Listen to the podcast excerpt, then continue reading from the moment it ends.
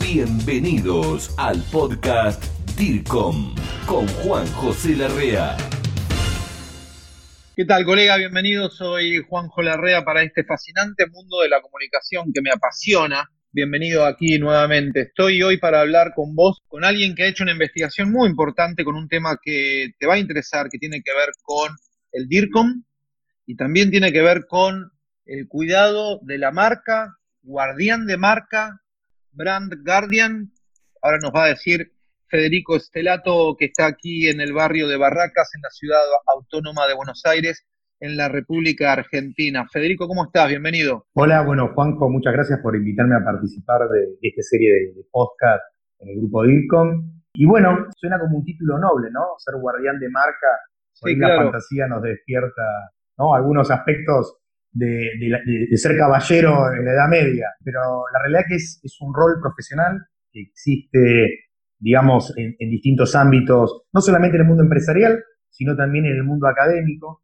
Se lo estudia por ahí desde un lugar mucho más de gestión, de procesos de gestión, y la investigación tuvo como objeto, bueno, ver acá en la Argentina y definir esta práctica en empresas de primera línea que son miembros del círculo DIRCOM Argentina y también de, algunas son parte de, tiene membresía en el Consejo Profesional de Relaciones Públicas. Eso le quería contar un poco a nuestros colegas en Latinoamérica, Federico. Hiciste una investigación sobre el cuidado o el guardián de la marca. Te digo que me encantó esto que acabas de decir de caballero del rey, caballero de la marca como en la Edad Media. Me encantó, me gustó mucho, porque ahora te voy a pedir que me cuentes la investigación que hiciste, que si no me equivoco fue con la Universidad del Salvador. ¿Sabés qué pensaba yo en los países que voy viajando por Latinoamérica? Eh, uno va haciendo auditorías o capacitaciones o asesoramientos, etcétera.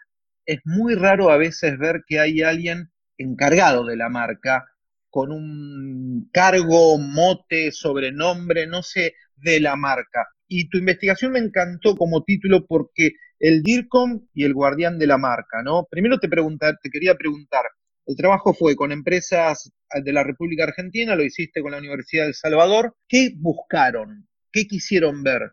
Y después contame qué, qué, concluyeron. Nosotros empezamos, en realidad, justamente dos de los investigadores, Saúl Gómez y yo, hemos trabajado más de dos décadas en Telefónica de Argentina y como muchas de las empresas multinacionales que tienen sus casas matrices en Europa, han trasladado las prácticas ¿sí? de alguna forma y los procesos de gestión a las filiales en los distintos países.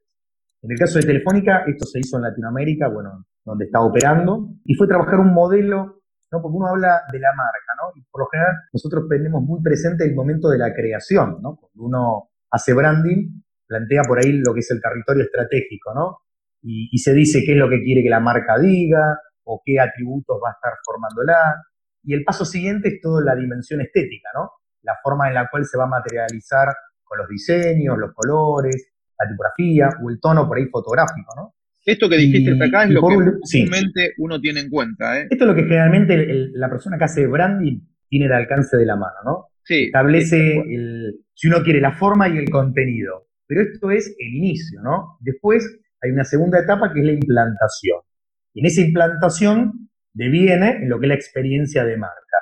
Ahora, en todo ese proceso, desde la creación a la puesta en funcionamiento, tiene que haber alguien que esté mirando que lo que se dijo, que esta marca iba a ser, se esté cumpliendo. Y en el caso que no se cumpla, hacer justamente las recomendaciones para volver a esta hoja de ruta que está planteado. Entonces, la práctica, esa se conoce como justamente la custodia de marca, o el brand guardianship, que sería la custodia de marca.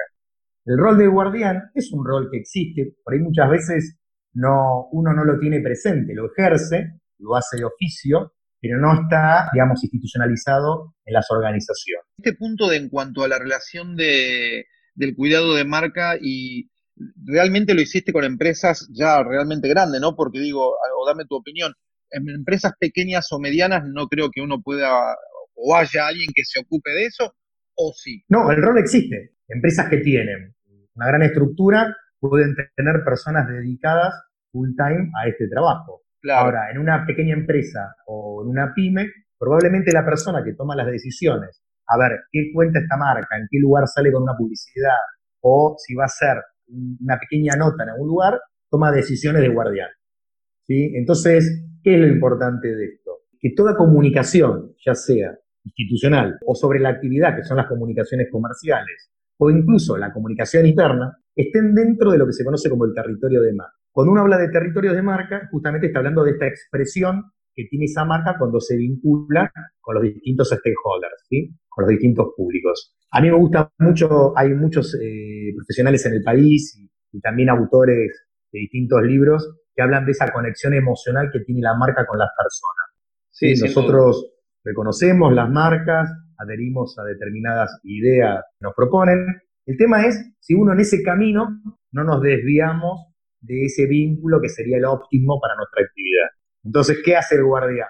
Cuando ve, es como un pastor, cuando ve que esto, el rebaño, según uno se le escapa, tiene que traer todas las comunicaciones o todas las piezas o esa experiencia que por ahí tuvo una buena intención al crearla, esté otra vez dentro de los lineamientos que marca la organización.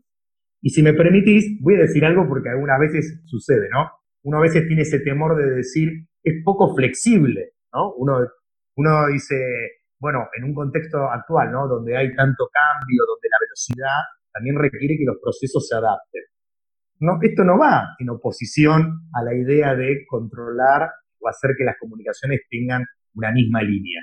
Porque si uno recuerda por ahí la función principal, y acá me voy, voy a parafrasear a Marcelo Manucci, tiene una idea que los DIRCOM son gestores de percepciones. La percepción que las personas van a poder construir de los datos que nosotros le demos, los logos, las piezas de publicidad, una nota de prensa, lo que sea, sí, de las comunicaciones de esos elementos, la comunicación en general, ¿sí? Bueno, todo eso tiene que estar dentro de un contexto que construya la marca. Entonces, otra cosa que la investigación, y para nuestro también placer y reconocimiento de la práctica del guardián de marca, fue que los equipos de comunicación, aunque no conozcan el nombre o los conceptos básicos, ven que la labor de hacer un control de todos estos elementos y que construyan el signo, ¿no? la marca, la institución, genera valor para la organización. Y eso habla del trabajo que hacemos nosotros, todos nosotros los profesionales de comunicación, cada vez que estamos enfrente de los públicos y queremos transmitir algo. Federico, cuando empezaron esta investigación, contactaron a diferentes empresas grandes de la República Argentina, ¿con qué se encontraron? cuidaban la marca, había alguien que la esté cuidando de hecho, concentrado, enfocado en eso. Era el DIRCOM el que dirige la comunicación estratégica, el que iba diciendo a uno y a otro. Nosotros teníamos la premisa de que era el, DIRCOM el principal responsable de, la marca y dimos mucho trabajo colaborativo con los directores de marketing. Las empresas que por ahí tienen más, eh, o su aspecto su dimensión comercial es muy, como empresas de servicios, ¿sí? Es como que el rol lo tiene más el director de marketing, mientras que en empresas que, tienen una gestión de asuntos públicos más fuerte, lo lleva adelante el DIRCOM.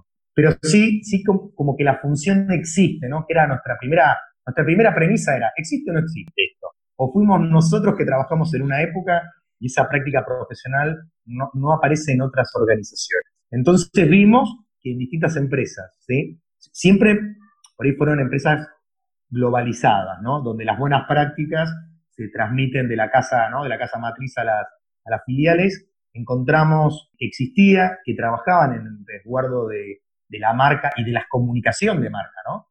Todo lo que viene después a nivel de expresión, que se la miraba y que era un trabajo también compartido, donde el liderazgo lo tiene un equipo de branding en aquellas empresas grandes que tienen un equipo de marca y otras, ¿sí? que tenían equipos de comunicación muy abocadas al marketing, llevaban este vínculo con sus distintos proveedores que son las agencias, ¿no? Agencias de publicidad, de relaciones públicas o directamente de branding, también en alguna otra empresa grande. Con lo cual, para nosotros es satisfactorio el resultado y el proceso que, encontramos en la investigación. Así que los resultados fueron, fueron buenos, también fueron muy bien recibidos por parte del Círculo DIRCOM, que ellos lo han transmitido a todos los a todos los miembros que lo componen acá en la Argentina. Y el Consejo nos dio la posibilidad de presentarlo también en el CIRP de 2018, ¿sí? de, reputación que se hace, bueno, se hizo la usina del arte y pudimos presentarlo como un paper de investigación ¿sí? a través de un póster, con lo cual tuvo muy buena aceptación.